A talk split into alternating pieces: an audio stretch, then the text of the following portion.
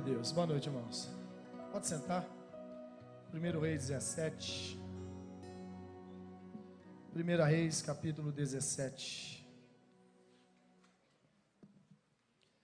1 Reis, capítulo 17, versículo 1. A Bíblia fala sobre três anos e meio que não chovia.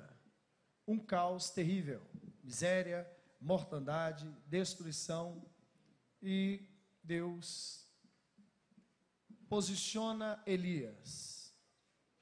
Coloca Elias aonde Deus quer abençoar ele. E Elias tem que decidir.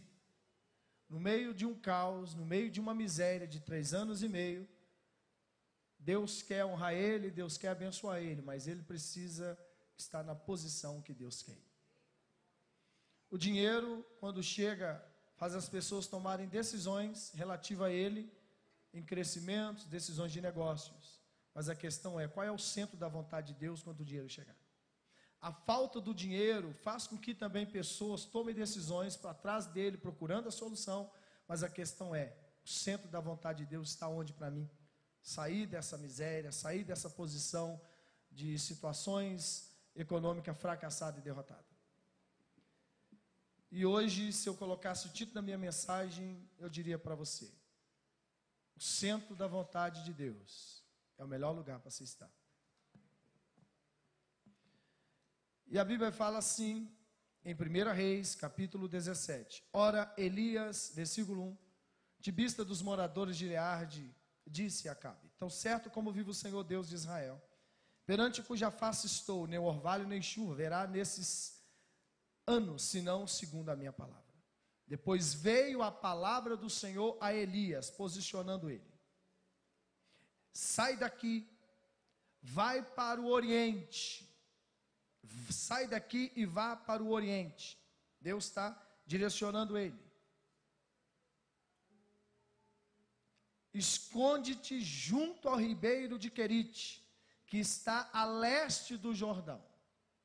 Vá para o Oriente, ribeiro de Querite, leste do Jordão. Deus está posicionando ele. Porque Deus quer cuidar dele. O melhor lugar para se estar é no centro da vontade de Deus. Todos nós temos vontades. Todos nós, mediante as adversidades ou sucesso, a gente quer agir, a gente quer mover. A gente quer resolver. A gente quer que as coisas funcionem, a gente quer que as coisas aconteçam. Mas a gente precisa aprender uma coisa: não é fazer, sim como fazer, não é viver, sim como viver. Não é ter, mas como administrar o que tem. A gente precisa entender isso. Então Deus fala para ele: vá para lá. A miséria é total. É três anos e meio sem chuva. As pessoas perderam boi, suas plantações, riqueza, sucesso, perderam tudo. E Deus posiciona ele. Agora a decisão é dele se ele vai para o Jordão, Oriente, a leste do Jordão, e fique lá. E Deus falou para ele assim: versículo 4: Você vai beber do ribeiro, e eu ordenei aos corvos que ali te sustentam. Porque agora não adianta dinheiro, não adianta emprego, não adianta salário, porque é crise. Por, por, por meio que você se sustentaria no ambiente normal, nesse ambiente não é a forma. É impossível se sustentar pelos meios que você sustentaria mediante ao caos, a circunstância que você está vivendo. Eu quero abençoar você e quero cuidar de você. Agora você precisa estar onde eu quero, no centro da minha vontade. Os corvos vai trazer comida para você. Imaginou se o homem tivesse poder de manipular um pássaro de agora lá no hambúrguer, em algum lugar que você conhece, o pássaro voar agora. Ir lá pegar o hambúrguer e trazer para você aqui na igreja. Imagina se você tivesse esse poder, mas Deus tem. Deus é criador, Deus criou todas as coisas. E Deus falou: o corvo vai te sustentar. Agora a decisão é dele acreditar se o corvo realmente vai trazer a comida, se o que Deus falou com ele, Deus vai cumprir e se realmente vai acontecer. Agora, Elias tem que confiar no corvo Em quem Elias tem que confiar? na palavra de quem falou que o corvo ia trazer comida. E muitas vezes a gente confia no corvo. Poxa, o corvo está demorando. Não, ele não disse que o corvo viria por si mesmo. O corvo iria porque Deus ia. E às vezes a gente está confiando naquilo que é o resultado que Deus está liberando na sua vida. E aí não há um resultado na nossa vida, a gente diz, ah, mas eu estou onde Deus quer. Mas a sua esperança, expectativa está na pessoa errada, está no corvo. E a sua esperança tem que estar em, em Deus. Então ele se posicionou. E aqui diz que assim foi Elias e fez conforme a palavra do Senhor. Foi e habitou junto ao ribeiro de Querite, a leste do Jordão.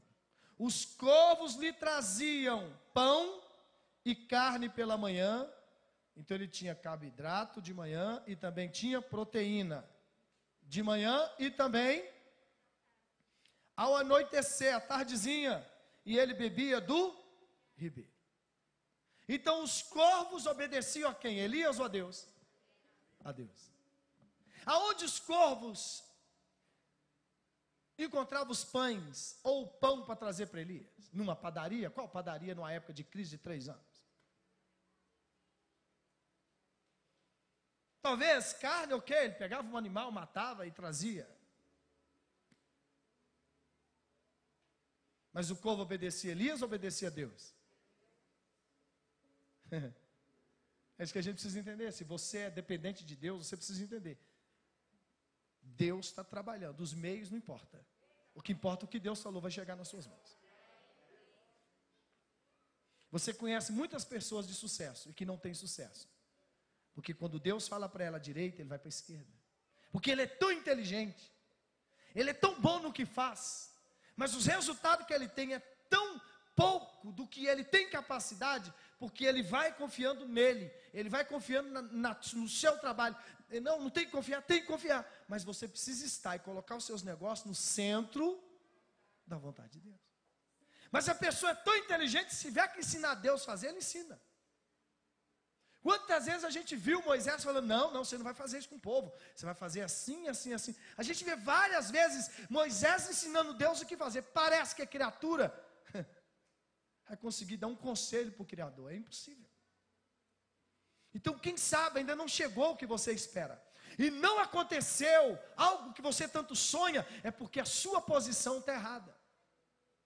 Eu tenho 1,60m, e você que tem 1,70m, se a gente sentar no banco do mesmo carro, é diferente a posição.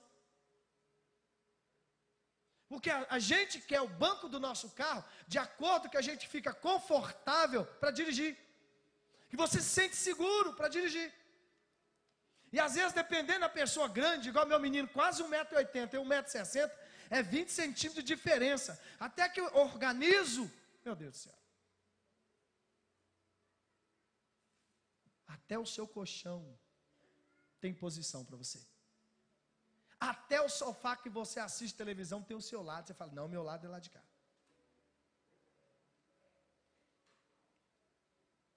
Até para assistir jogo do Cruzeiro, quando Daniel era do Cruzeiro, o povo assustou. Cruzeiro?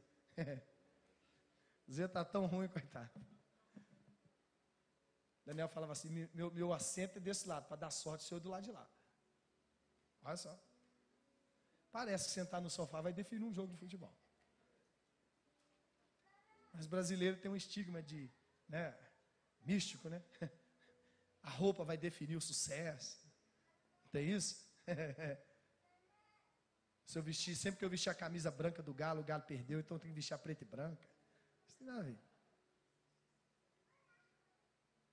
Mas a gente tem que estar na posição que Deus te quer. Até nessa cadeira que você está sentado, e quando você não posiciona do jeito que você que se sente, você fica só mexendo. Mexe para lá, mexe para cá. E os pequenos sempre sofrem, como eu. Academia a gente sofre, todo lugar a gente sofre. Os grandes é mais fácil. Né? Academia, você chega lá no finalzinho assim, ó. Às vezes põe até um. Tem gente que dirige com. Tem gente com uma almofada assim nas costas, ó. É tão piquititinho. E minha menina, quando dirige, dá para colocar um fogão atrás do banco. Ela vai me xingar. Tão pequena. Mas a gente quer estar na posição o quê? Confortável. Que você tem segurança. Não importa se as pessoas vão rir. O que importa é que você está na posição que você se sente bem. Agora, como Deus vai te proteger se a posição sua está errada?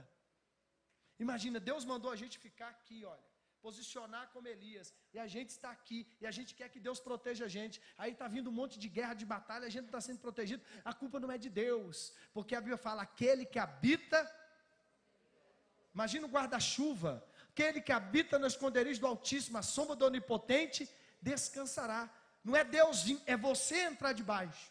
É você querer se posicionar debaixo da proteção divina. Então Elias precisa de Deus. Elias precisa do socorro de Deus. Elias precisa de comida. Elias precisa sobreviver. Três anos e meio. E Deus falou: ali você vai ter comida. E bebe do ribeiro. E assim ele fez. Os corvos todo dia de manhã pão e carne, ao anoitecer, pão e carne. E ele bebia do ribeiro. O ribeiro seca e a comida não para de chegar. Ele não sai porque o corvo não veio mais. Ele vai embora. Está escrito aqui, ó. Sete. Passado alguns dias, secou o rio, mas a comida não faltou. Passado alguns dias, porém o ribeiro secou, porque não tinha havido chuva na terra. Ele não diz, não tem mais comida, sai daí. O que Deus falou que não faltava, não, não faltou. E Elias está comendo, porque ele está no centro da vontade. Ele está posicionado onde Deus posicionou ele. Gente, a gente não pode perder mais tempo. A gente não tem mais tempo para perder. Não tem como mais. Então não é fazer é entender Deus. Qual a posição que o Senhor me quer? Eu tenho vontade de fazer isso, eu tenho, eu tenho vontade de fazer aquilo. Agora eu quero saber o seguinte: qual, qual, qual o centro da sua vontade? Porque eu quero fazer, mas eu quero a tua bênção. Eu, eu quero crescer muito, eu quero ser uma pessoa muito bem sucedida, mas eu quero, Senhor, eu quero ser abençoado, eu quero, me ajuda, me orienta. E Deus orienta você, no nome de Jesus. Secou ribeiro, e vem Deus falar com ele de novo no versículo 8. Então vem a palavra do Senhor dizendo: Levanta-te, de novo, posicionando ele. Vai aonde? Serepta, que pertence a Sidom. Habita ali. Eu ordenei quem? Uma mulher viúva, que é ali. Elias, quem vai te sustentar? É uma mulher viúva. Ele levantou e foi a Serepta.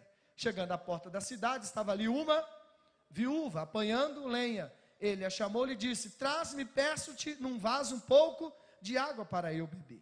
Indo ela buscá-la, ele a chamou e disse: Traz-me também um pedaço de pão. Respondeu ela: Tão certo como vivo o Senhor, teu Deus, não tenho nenhum bolo, senão somente um punhado de farinha numa panela e um pouco de azeite numa botija. Vês aqui, apanhei dois cavacos e vou prepará-lo para mim, para o meu filho, a fim de que comamos e morramos. Olha só. Deus falou para ele que a viúva ia sul. Quando ele chega lá, a viúva está fazendo a última. Deus errou? Aí é, onde, aí é que está. Porque fisicamente, fisicamente, visivelmente, o que ele via naquela casa não era praticamente o que Deus diz. Porque a mulher está fazendo a última refeição e depois diz: agora a gente morre. Mas Deus falou que é ela que vai? Então pronto. Então Elias carrega o que? Nele?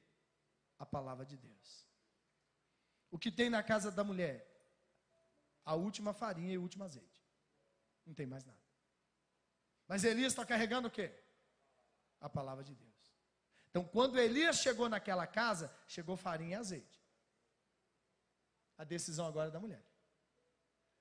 Porque não vai faltar nada, porque Deus falou que ela vai sustentar. Foi os corvos que sustentou Elias. Está vendo? É onde a gente se perde. A Bíblia fala assim, Jeremias 17: Maldito o homem que confia no homem, que faz da carne o seu braço e cujo coração se afasta do seu. O que é isso? Eu confio em mim mesmo.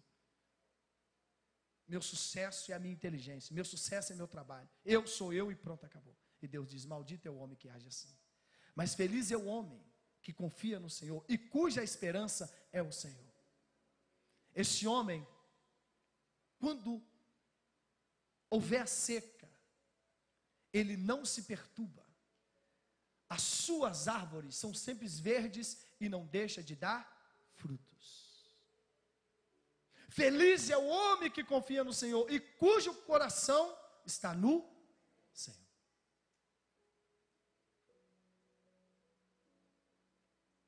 Essa mulher tem condição de sustentar Elias? Eu, eu, eu preciso, se você não prestar atenção, você vai embora vazio. É uma matemática isso aqui. Não sendo, mas para mexer com você. Leva você a ter um entendimento. Porque as pessoas entendem as coisas muito erradas. Ah, se não fosse eu, não. Ah, se não fosse Deus. Tem coisa que não foi o homem, foi Deus, e você agradece o homem. Você não está enxergando, você não enxerga. Que quem levou você, você foi, se, Deus te posicionou e você foi. E Deus enviou o resultado que você precisava.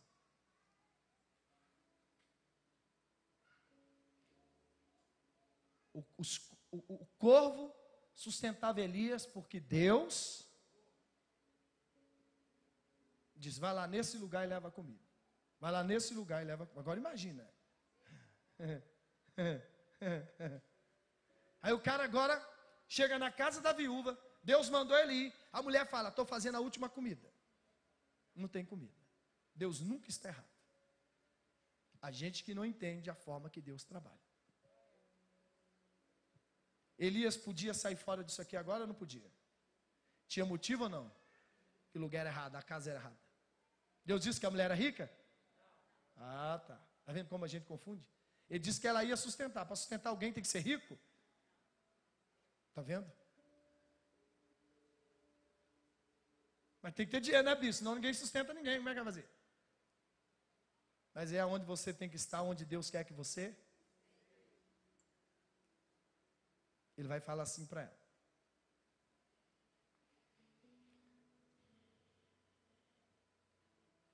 Versículo 13. Ela fala que a refeição só dá para ela e para o seu filho. Versículo 12. Ela fala isso. O que eu vou fazer só dá para mim e para o meu filho. Não tem para mais ninguém. Não tem para visitante, não dá para dividir com ninguém. Ele vai falar assim para ela no 13. Elias disse: Não temas.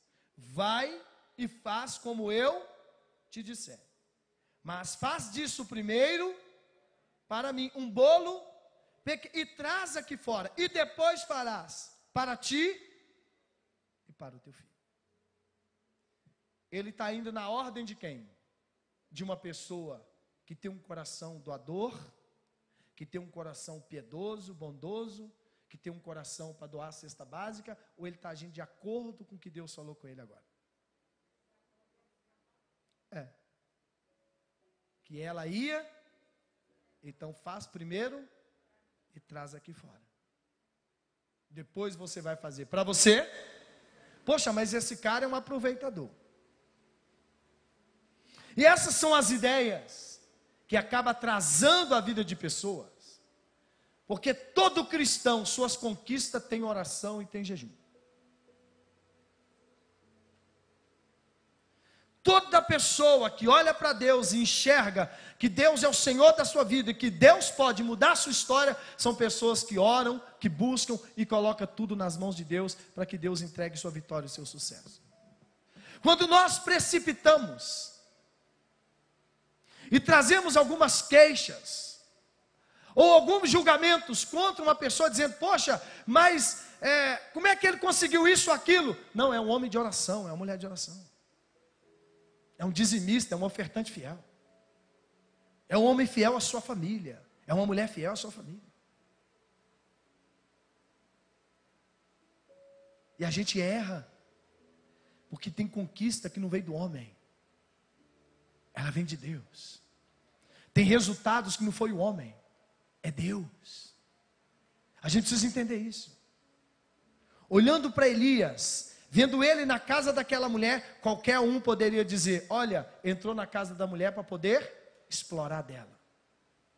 Aquele cara que entrou ali, está ali, ó, não tem trabalho, é uma pessoa preguiçosa, está ali para explorar da viúva. Ele está ali porque ele quer. Ele está ali porque ele quer. Ele está ali no centro da vontade de Deus. Por isso, tem coisas que você não tem que pensar nas pessoas. Você só tem que se posicionar o seguinte: olha, eu tenho que estar onde Deus quer. Todas as vezes que um homem se coloca no centro da vontade de Deus, a primeira coisa que acontece são as pessoas que estão em volta dele começam a passar uma peneira. Vai saindo pessoas, vai desaparecendo pessoas. Ah, amanhã depois a gente conta e tal, tal. Porque agora você não é mais manipulado.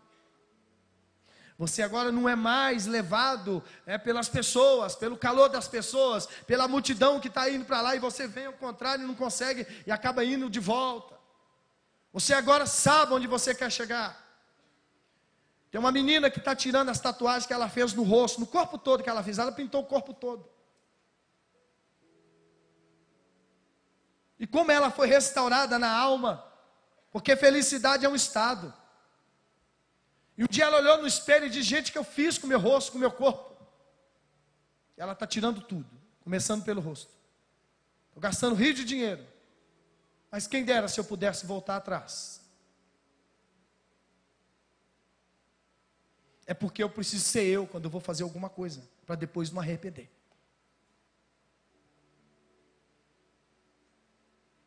Quantas decisões que você tomou na sua vida de comprar um carro, uma casa, até uma roupa, você sentiu de não fazer isso, mas você disse, ah, mas eu vou. Depois se comprou, devia ficar alegre, você ficou triste porque você não se realizou naquilo, porque dentro de você você não precisava daquilo. Mas por causa de uma fuga para resolver algo que não está resolvido dentro de nós, a gente quer encontrar alguma coisa em coisas. E ela diz, quando eu olhei no espelho, diz, gente, o que eu fiz com a minha vida? Eu não precisava disso. E acho muito feia. Porque ela achou que ninguém teria coragem de fazer o que ela fez. E aí encontrou pessoas que teve coragem de pôr chifre. Além de tatuagem, pôr chifre. E ela não teve coragem de colocar. Tem gente que conseguiu partir a língua em dois pedaços. E ela também não teve coragem de fazer isso. Então ela parou. Parou e chocou com que ela se tornou. Para a mídia falar que eu sou a pessoa mais diferente.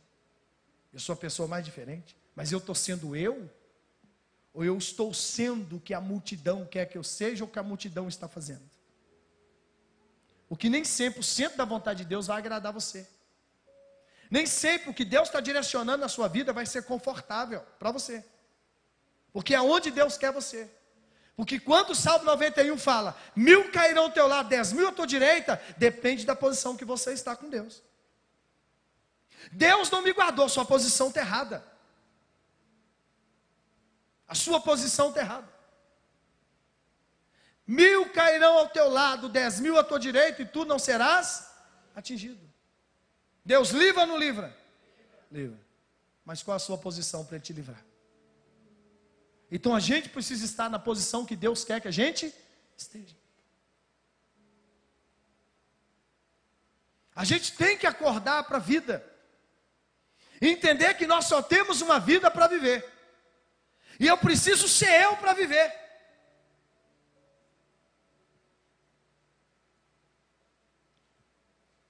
Ontem eu conheci uma pessoa muito bem sucedida, mas muito bem sucedida, mas muito bem sucedida. Para não falar muito rico, muito bem sucedido. Ele disse assim: enquanto eu bebia, eu não tinha nada.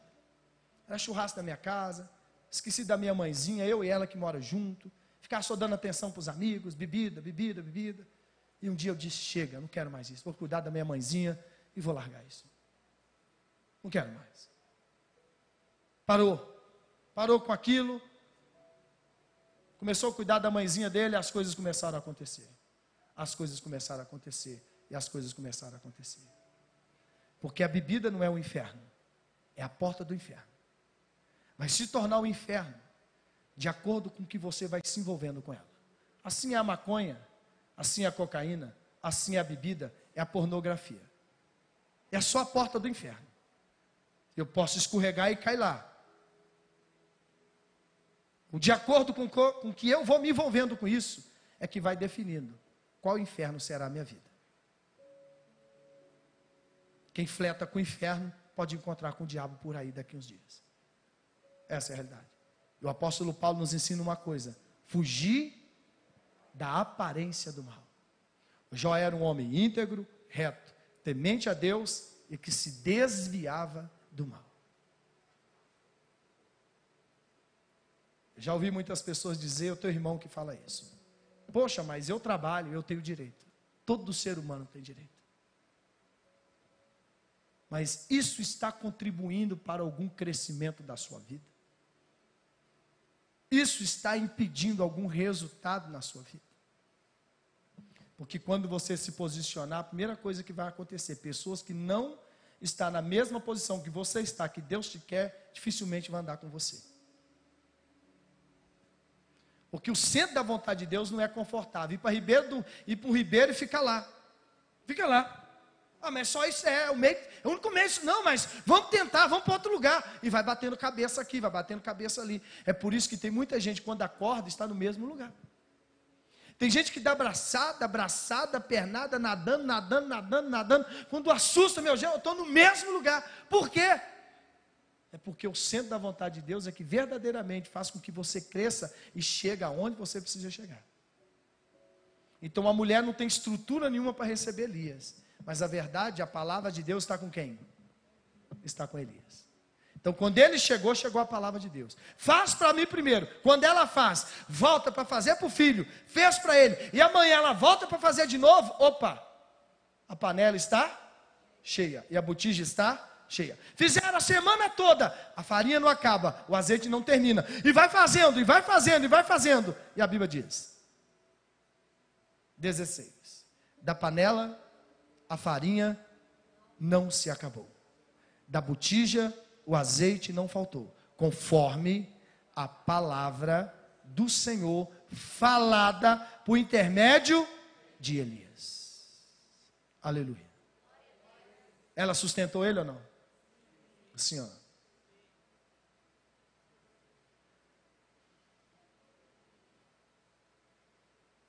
Agora ele estava na posição que Deus queria ele. Você tem vontade de ir para o exterior, Deus tem isso para você. Você tem vontade de abrir uma empresa, Deus quer isso para você. Você tem vontade de, de outra, Deus tem isso para você. Ah, mas todo mundo dá certo, dá certo. O centro da vontade de Deus. Pare, se organize. Como o ser humano hoje é mediatista, e fica tudo prematuro pelo caminho, perdido, jogado fora. A gente não quer, a, a gente não, né, e nem posso generalizar aqui. Tem pessoas que não quer parar um tempo, conversar com Deus e organizar com Deus o que ele tem vontade para fazer. Ele confia no dinheiro para fazer. Joga o dinheiro tudo fora e diz: Poxa, Deus não me abençoou. Poxa, todo mundo consegue. Poxa, mas não sei o quê. Poxa, mas não sei o quê. Mas não sei o quê. Mas você deveria primeiro conversar com quem? Não com dinheiro não com seu sócio. Você tem que perguntar se Deus quer um sócio para você ou não.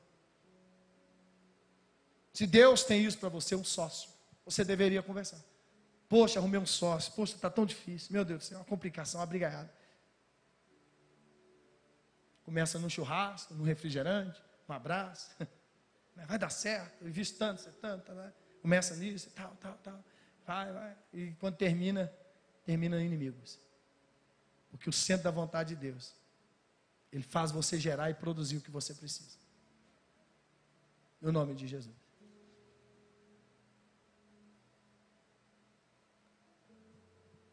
O centro da vontade de Deus incomoda, mas ele é infalível. Porque é Deus que vai fazer gerar o que você precisa. Não é o pássaro e nem a viúva, é Deus. Porque quem multiplicava farinha e o azeite? A mulher? Enquanto ele esteve ali, nada faltou. Porque ele estava no lugar onde Deus mandou ele estar. Para a sua vida. Não mexe do lugar. Diz Deus, só vai me tirar daqui, eu já fiz tudo. Ah, eu já fui cozinheiro, eu já fui motorista de caminhão, eu já vendi água no farol, eu já trabalhei que fui padeiro, eu montei padaria, eu montei lanchonete, eu montei tudo, eu vou fazer mais o quê? Me ajuda aí. O que é que eu vou fazer da minha vida? Eu não tenho preguiça, eu sou a pessoa que eu quero, não sei o que tem, é a mesma coisa relacionamento. Ah, eu, eu, eu tenho facilidade de encontrar a pessoa, mas não consigo manter para chegar no casamento. Para, para, para, para, para a sua vida. Pare de escolher com os olhos, pare de escolher com o bolso, pare de escolher para beleza e pede a Deus agora, Senhor, me dá um esposo.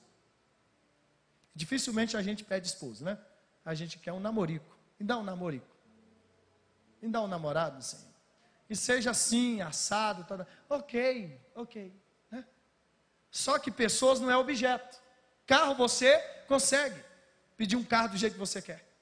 Agora, ser humano é ser humano. Um dia, uma, há muitos anos, muitos anos, né? Deva ter uns, uns 20 anos, uma menina disse assim: é, é, é tem uma pessoa que diz que está orando para namorar comigo, é, é, é, de uma igreja, e, ela, e ele disse que vai casar comigo. Eu não gosto dele, nunca conversei com ele. Ah, se ele chato, não quero ele. Você acha que Deus vai fazer um negócio desse comigo? Eu falei: não. Deus não vai fazer um negócio desse com você, não. Você não é objeto.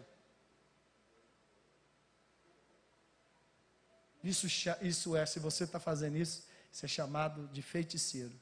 Seu feiticeiro. Pessoas é pessoas, é liga, é contato. Bateu o olho, opa. Cruzou o olho, brilhou os dois olhinhos de lá e de cá, acabou. Pronto. Acabou.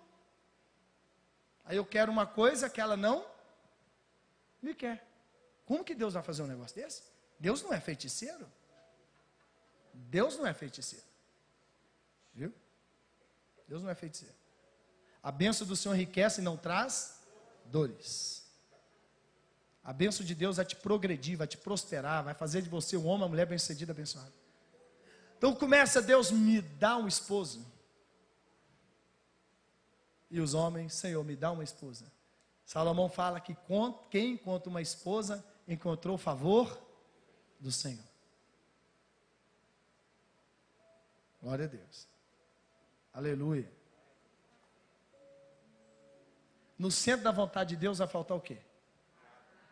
Lembra que no centro da vontade de Deus você não tem que preocupar nem com a viúva. Você só tem que preocupar se a palavra, se você está cumprindo o que Deus falou.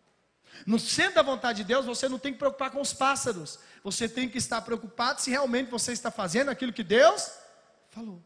Então nós não temos que preocupar com nada. Nós só temos que ter atenção se realmente nós estamos fazendo aquilo que Deus ordenou para a gente fazer. É só isso. É muito simples. Agora, Deus fala com você. Sabe disso? Deus já falava com você antes. Deus já conversava com você muito antes. Você já prestou atenção que tem duas vozinhas diferentes? Uma fala uma coisa, outra fala outra. Você já prestou atenção nisso? Principalmente quando você para assim na rua e fala assim, vou para a esquerda ou para a direita. Aí começam as vozes começar uma fala assim, vai para cá, outra, não, vai não, para cá.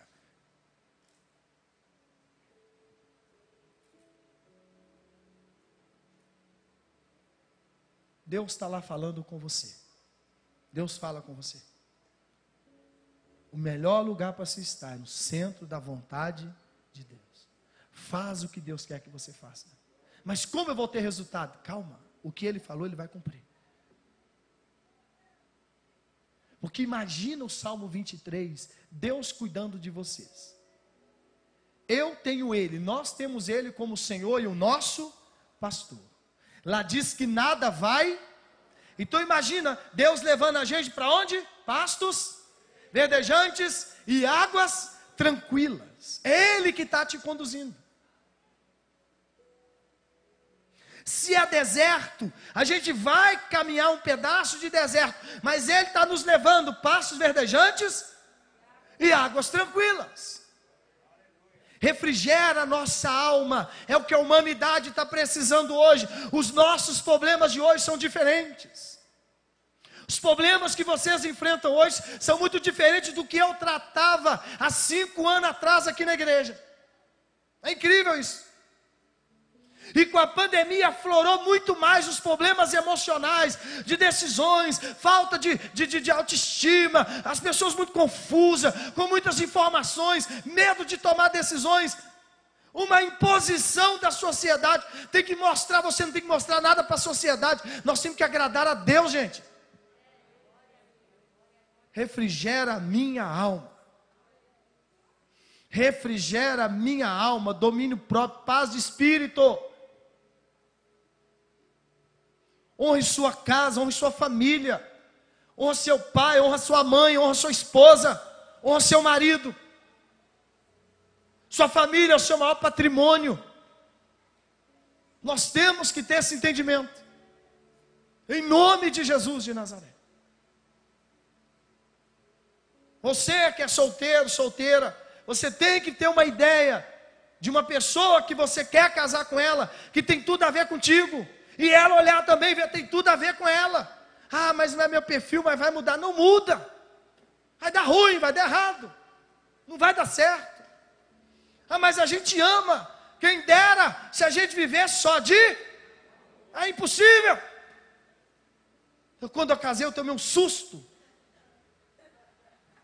Mas eu tomei um susto. Falei, não. Meu irmão, antes de eu casar, ele chegou para mim e falou assim: Eu acho que você não está normal. 21 anos, você não está normal. Você está na flor da idade, meu irmão. Pelo amor de Deus. Mãe, eu acho que ele não está normal. Seria bom a senhora conversar com ele. Chama ele para fora aí, vai para um, uma praça e, e dá uma arejada na cabeça dele, Reginaldo. Conversa com ele. Porque aqui, deixa eu te falar. Você sabe o que é responsabilidade? Você tirar uma mulher da casa dela e ter que pôr comida todo dia, pagar aluguel. Solteiro, amigo, desempregou, pelo menos você está tranquilo. Panela de pressão, Ronaldo, vai cozinhar por sua conta por resto da sua vida. Ele foi tão sinistro, mas tão real. É? Tão real.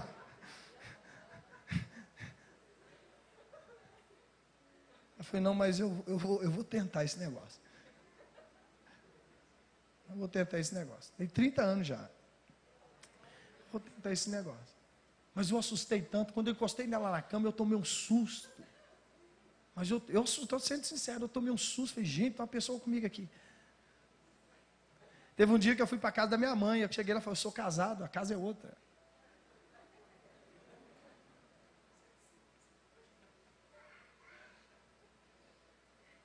Casamento é muito bom. Viu, gente? Desde que a gente entende que a engrenagem são pessoas. O casamento que faz o casamento dar certo são as pessoas. Não é o casamento em si. É realmente o que você quer. Cláudio Duarte disse que ele não casaria com uma mulher que tinha sogra, mãe, e nem uma mulher que, que sabia assobiar, que ele detestava tudo isso. Como ele foi criado por várias madrastas, né? Várias madrastas, então ele, ele não queria mais ser cuidado, não queria sogra, não queria mais mulher na minha casa. Não, mas tá certo, é o perfil dele. Então ele, quando ele encontrava para namorar, ele falava assim: primeira coisa, você sabe assobiar? Sei. Você tem mãe? Tem. Ah, não vai dar certo. Não vai dar certo, nós dois. De que ele encontrou a dele, que não tinha mãe, nem assobiava, agora a gente vai casar, vai dar certo.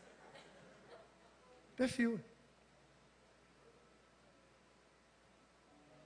Porque o trem já é desafiador.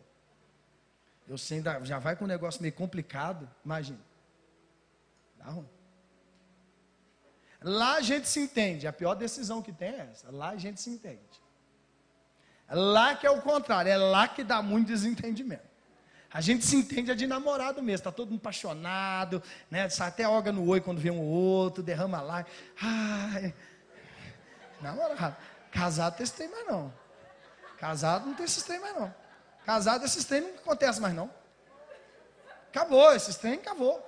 Lá dá uma semana só, depois acabou. Aí volta, quando diz o apóstolo Pedro, é uma vida comum. Aí volta a vida comum. Você nunca encontrou ela desarrumada, né?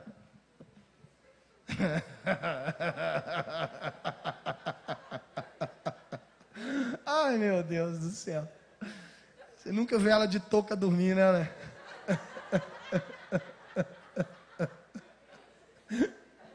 Essa, é assim? É assim. É um casamento. Por isso tem que ir bem bacana. Quanto melhor fazer o checklist, melhor para chegar já na coisa muita coisa resolvida, porque já está bastante coisa resolvida para você. Tenha sempre mentores perto de vocês, pessoas casadas, bem casadas, que superou muitas coisas. É muito importante para te ajudar. Viu? Muito importante. A melhor coisa para construir um homem e uma mulher é casamento. Desde que a gente entenda como funciona casamento. Né? Não é como eu quero que funcione o casamento. Como funciona o casamento. É uma engrenagem, as coisas vão fluindo. E terça-feira tem reunião de casais. Espero vocês aqui. Você quer casar, 19h30. Né? Viu? Faça seu marido assobiar agora, sua mulher. Eu vou aguçar isso aqui em vocês terça-feira. Em nome de Jesus. Fique em pé, que Deus te abençoe. Glória a Deus. Melhor lugar para se estar é no centro da vontade de Deus.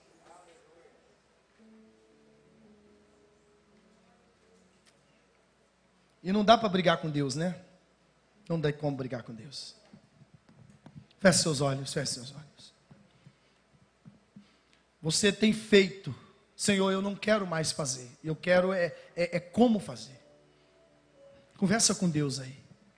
Eu quero que você Bate um papo com Deus. Feche os seus olhos. Você está namorando, você ama ele, ela ama você. Conversa com Deus. Será que já não deu a hora de casar? Conversa com Deus. Você está querendo ir embora o exterior. Você é livre. Você é livre para ir. Agora, não é ir. É se vai dar certo a, questão não está no exterior, é Deus. A questão não é o corvo, nem a mulher, é a palavra de Deus. É o seu posicionamento. Ó oh Deus, Espírito Santo, eu coloco a tua igreja nas tuas mãos nessa noite. Que o Senhor venha orientar os teus filhos aqui nessa noite. A tua presença é a coisa mais importante para a nossa vida, para nos ajudar, Senhor porque eu, como eles aqui agora, a gente consegue ir para a direita ou para a esquerda, quando sair aqui da igreja. Na nossa vida também a gente consegue, mas agora é, Senhor, nos posiciona nos negócios, nos posiciona, Senhor. Muitas pessoas já têm formação acadêmica, mas que ainda não conseguiu, Senhor seus resultados. Não deixe que pessoas se frustrem, se decepciona com suas escolhas profissionais, com suas escolhas afetivas. Feche o seu olho. Aproveita a oportunidade. E diz: Deus, eu estou numa seca financeira. Me ajuda, Senhor, me orienta. Você está com medo de ir para a prática. Você já formou e tem, e tem, muita dificuldade. Você, você, você tem medo. Conversa com Deus. Senhor, me posiciona. O Senhor posiciona a nossa vida. Aqui tem pessoas que já fez muita coisa, Deus, e está pensando em fazer outra, e até agora não teve resultado. Aqui tem muita gente que andou, que andou, e Deus, e quando assustou, marco zero está no mesmo lugar. Pessoas com traumas, com medos, seguras. Fala conosco como o Senhor falou com Elias. Ajuda esse pai de família, ajuda os jovens, Senhor. Nós não podemos perder mais tempo. Orienta nessa noite os teus filhos, eu te peço. Ajuda quem está namorando, ajuda, Senhor, essa moça, esse rapaz. Estenda as tuas mãos sobre a nossa vida. Nos livra de qualquer tipo de vício. Internet, pornografia, bebida, drogas, da noite. Nos livra, Senhor, de todo tipo de vícios. O Senhor não nos deixe cair no inferno do vício.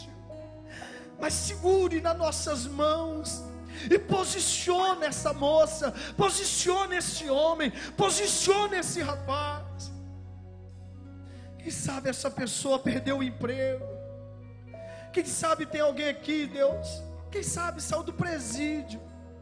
Precisa organizar a vida, Senhor, e é tão difícil. Já pagou o que tinha que pagar, Senhor. mas as oportunidades são difíceis. Posiciona essa pessoa, essa mulher, esse homem, posiciona ele. Essa pessoa que perdeu crédito, Senhor, ajuda ele, posiciona ele. Ajuda, Senhor, pessoas que perdeu muito dinheiro, pessoas que perdeu muito dinheiro e hoje está vivendo uma vida muito difícil.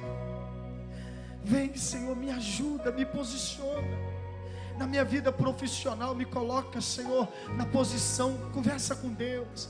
Senhor, em nome de Jesus, na vida dos estudantes, posiciona eles, posiciona eles ali na faculdade, nos seus estudos, ajuda eles, ajuda as meninas, ajuda os meninos, põe a tua mão de poder sobre todos aqui nessa noite, ó oh, Espírito Santo, vem sobre nós, nos orienta, Senhor, tira as pedras de tropeço, nos livra de laço do passarinheiro, nos livra do engano, nos livra da mentira, nos livra, Senhor, de toda armadilha satânica e dê cobertura e proteção para nós, que o Senhor venha nos guardar, que o Senhor venha nos proteger, que a mão poderosa do Senhor venha sobre a nossa vida. Eu peço, Senhor Deus, nessa noite, ó oh Deus, venha nos guardar, ó oh Deus, venha nos proteger, Senhor, venha nos livrar de todo mal. Toma a nossa vida em tuas mãos nessa noite. Abençoe este homem, essa mulher, Senhor. Prospera ele, prospera os negócios dele, o trabalho dele, a empresa, a loja, o comércio. Abre porta para ele, abençoa a vida sentimental das moças. Dê para ela um esposo, dê para ele uma esposa. Põe a tua mão, Deus, sobre eles. Em nome de Jesus. Renova a nossa vida espiritual, renova a nossa fé, renova a nossa confiança, renova cada um de nós nessa noite. Nós queremos estar onde o Senhor quer que eu esteja, nos negócios, nas decisões não podemos errar mais. Não podemos perder mais tempo. Ore pela sua família. Abençoa sua mãezinha, você que tem ela, o seu paizinho, abençoe. Abençoa o seu pai, abençoa sua mãe. Abençoa seu marido, a sua esposa, você que tem filhos. Você que é mãe solteira, nunca olha para sua filha, seu filho como um empecilho para você encontrar alguém, não faça isso.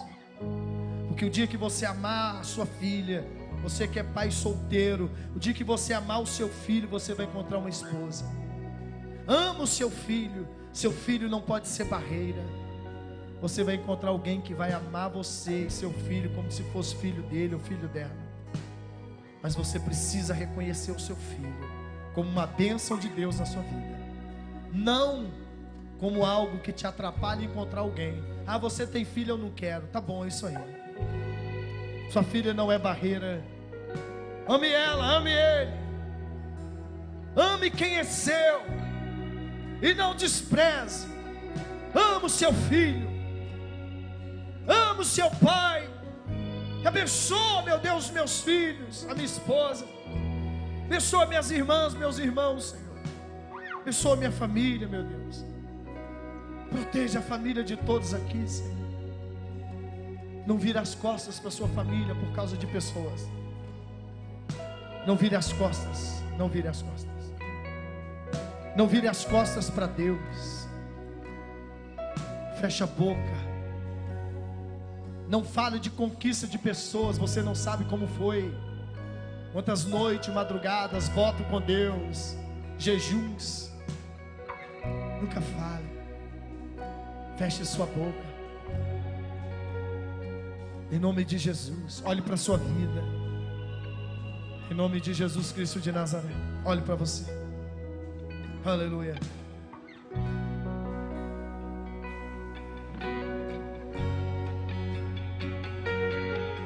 Que a bênção se derrame até mil gerações, tua família teus filhos e os filhos de teus filhos, que a bênção se derrame até mil gerações, tua família e teus filhos e os filhos dos teus filhos, que a bênção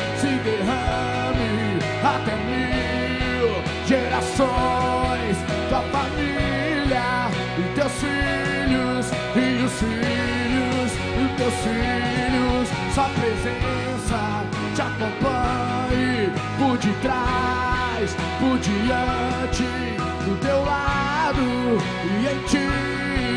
É contigo, é por ti, e de dia e de noite, tua entrada e saída, em teu riso, em teu choro, é contigo, é por ti, é contigo, é por ti por ti, é contigo, é por ti, é contigo.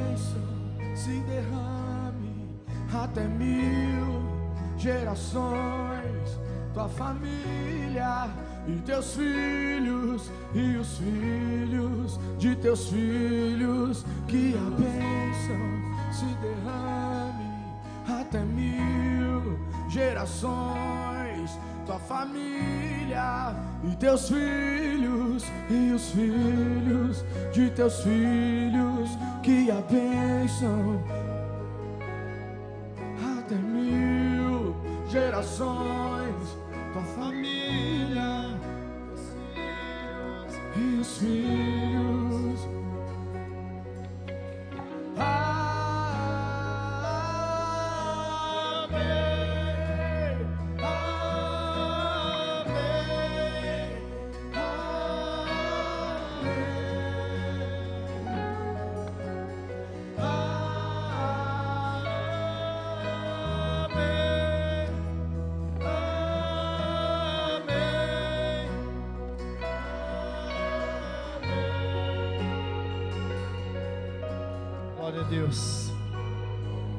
Deus guie vocês. Com a mão na sua cabeça. Seja repreendido toda a confusão na sua mente. Seja repreendido toda a perturbação na sua mente. Seja repreendido todo medo. Seja repreendido toda dúvida. Seja repreendido toda fala enganosa. Que Deus te dê livramento. Que Deus te dê cobertura espiritual. Que Deus te proteja. E que cada um de vocês tenha a mente de Cristo cada um de vocês tenha a mente de Cristo. Que Deus te guarde, que Deus te proteja, que Deus lhe abençoe. No nome de Jesus de Nazaré. Mente de Cristo, mente de Cristo, mente de Cristo, mente de Cristo. Que você esteja no centro da vontade de Deus. Que vocês estejam na posição que Deus quer que você esteja, para que tudo na sua vida aconteça hoje hoje. Coisas grandiosas, poderosas, maravilhosas venham acontecer na vida de cada um de vocês, hoje e sempre. Amém. Com a mão na cabeça, diga: essa bênção está sobre mim. Aleluia. Diga graças a Deus. Abra os seus olhos. Que Deus te abençoe. Tem alguém nos visitando hoje pela primeira vez para a gente conhecer vocês? Tem alguém? Sejam bem-vindos, Deus abençoe você. Seja bem-vindo, Deus te abençoe. Tem mais alguém aqui? Seja bem-vindo, Deus te abençoe. Tem mais alguém? Deus te abençoe, seja bem-vindo, seja bem-vindo, Deus abençoe vocês. No nome de Jesus. Que Deus te abençoe. Pega na sua mão sua oferta, seu dízimo. Amanhã nós temos um culto aqui muito especial, que é o culto de libertação. Terça-feira, encontro de casais. Espero que você que é casado aqui amanhã e você que não é casado, mas já mora junto há muito tempo, vem e você vai fazer seu casamento aí, em nome de Jesus. Deus abençoe os dizimistas, abençoe os ofertantes, derrama a tua bênção sobre todos. Que a bênção do Senhor Jesus sobre nós seja recalcada, sacudida e transbordante. Manifesta o poder do Senhor Jesus Cristo sobre todos. Abençoa os nossos visitantes, que todos eles sejam ricamente abençoados pelo Senhor. Conduza a nossa vida em segurança, Deus. E dê a todos uma noite abençoada, uma semana abençoada. E nós agradecemos ao Senhor por tudo nessa noite. Amém. Graças a Deus. Deus abençoe vocês. Vão em paz. Deus te abençoe. Vou em paz em nome de Jesus Cristo de Nazaré. De mim, que sou manso e humilde de coração.